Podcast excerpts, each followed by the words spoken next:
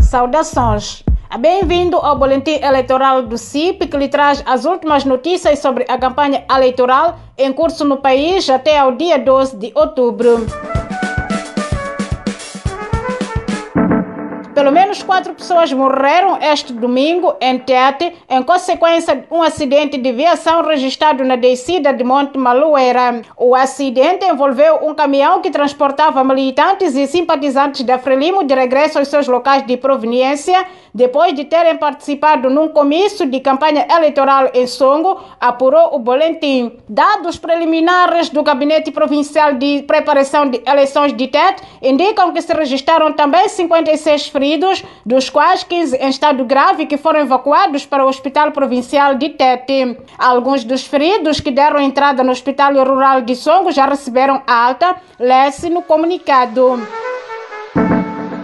Um outro acidente de viação, desta vez em Nampula, fez três mortos e oito feridos, entre graves e ligeiros, no sábado, dia 21 de setembro. A viatura envolvida no acidente seguia em direção a Ribaue e transportava oito músicos que iam participar num showmício da Frelimo. Quatro pessoas com ferimentos ligeiros receberam tratamento no Hospital Rural de Ribaue e os restantes com ferimentos graves foram evacuados para o Hospital Central de Nampula, reportam os nossos correspondentes.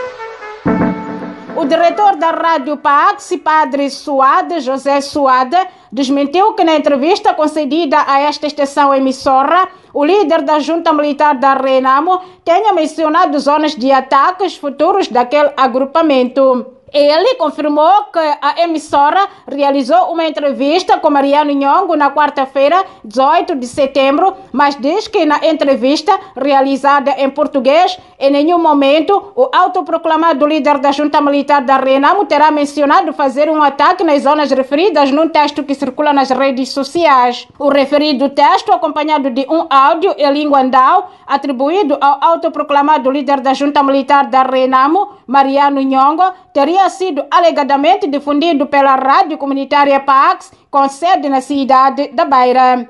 No áudio, agora denunciado como uma peça de fake news, ou seja, notícias falsas, um homem falando em língua andal dizia que a ala militar da Renamo iria começar a atacar os troços de estrada em Shopping Save, em Shopping Chimoio, em Shopping Beira, em Shopping Yamapaza. Continua a escutar o boletim eleitoral do CIP, Centro de Integridade Pública. Francisco Patrício, até então chefe das operações do comando da PRM no distrito de Macossa, foi afastado do cargo e transferido para a cidade de Chimoio depois de ter escoltado a caravana da Renamo que fazia campanha no distrito. Ouvido pelo correspondente do CIP, o agente diz desconhecer as razões por detrás do seu afastamento. O afastamento do agente ocorre após uma série de reclamações de membros sêniores da Frelim pelo fato de referido agente da PRM ter escoltado uma caravana da Renamo que fazia campanha no distrito.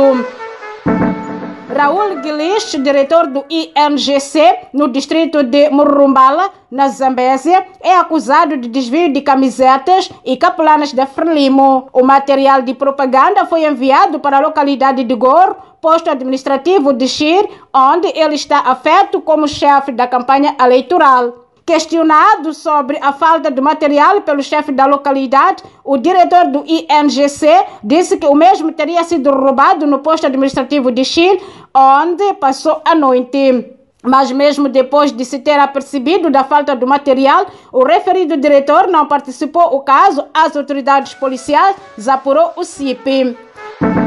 E fechamos com a notícia dando conta que três observadores do boletim eleitoral do CIP, devidamente credenciados pela Comissão Nacional de Eleições como observadores nacionais de Centro de Integridade Pública, foram agredidos e confiscados os seus telemóveis. Os casos ocorreram na semana passada nos distritos de Xigubo, na província de Gaza, Molevala, na Itambara e Manica. No caso de Xugubo, o observador do CIP está a sofrer ameaças de morte por simpatizantes da Frelimo e viu-se por isso obrigado a abandonar a sua residência. Os observadores do CIP têm estado a cobrir a campanha de todos os partidos políticos, expondo de forma imparcial as irregularidades praticadas. Escutou o boletim informativo do Centro de Integridade Pública, CIP, sobre a campanha eleitoral que decorre em todo o país até ao dia 12 de outubro. Este boletim é transmitido todas as terças e sextas-feiras aqui na sua rádio.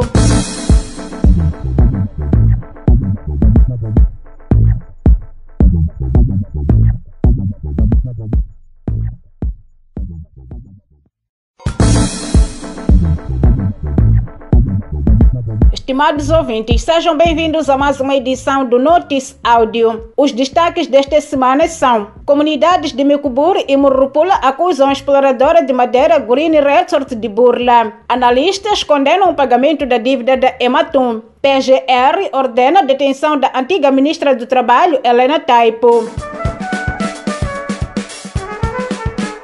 As populações dos distritos de Ribaue, Mecuburi, Murrupula, Errate e Nampula Repal, na província de Nampula, acusam a empresa Green Resort de Burla por não ter cumprido com as suas promessas após terem cedido 126 mil hectares para o plantio de mais de 7 milhões de mudas de eucalipto para a produção de madeiras e outros derivados florestais. Durante a negociação, a empresa prometeu pagar indemnizações em valores entre 300 mil e 600 mil meticais, de acordo com as dimensões do espaço, e um metical para cada muda plantada, mas até então nenhum valor foi desembolsado. Fontes anônimas do governo revelaram à Carta de Moçambique que várias reuniões foram feitas entre o governador da província, Vitor Borges, o diretor provincial da Terra, Ambiente e Desenvolvimento, Francisco Sambo, com as comunidades afetadas e a direção da empresa, mas nunca se chegou a um consenso em relação ao assunto. Segundo apurou a carta, algumas organizações da sociedade civil têm estado a tentar reverter a situação desde 2016,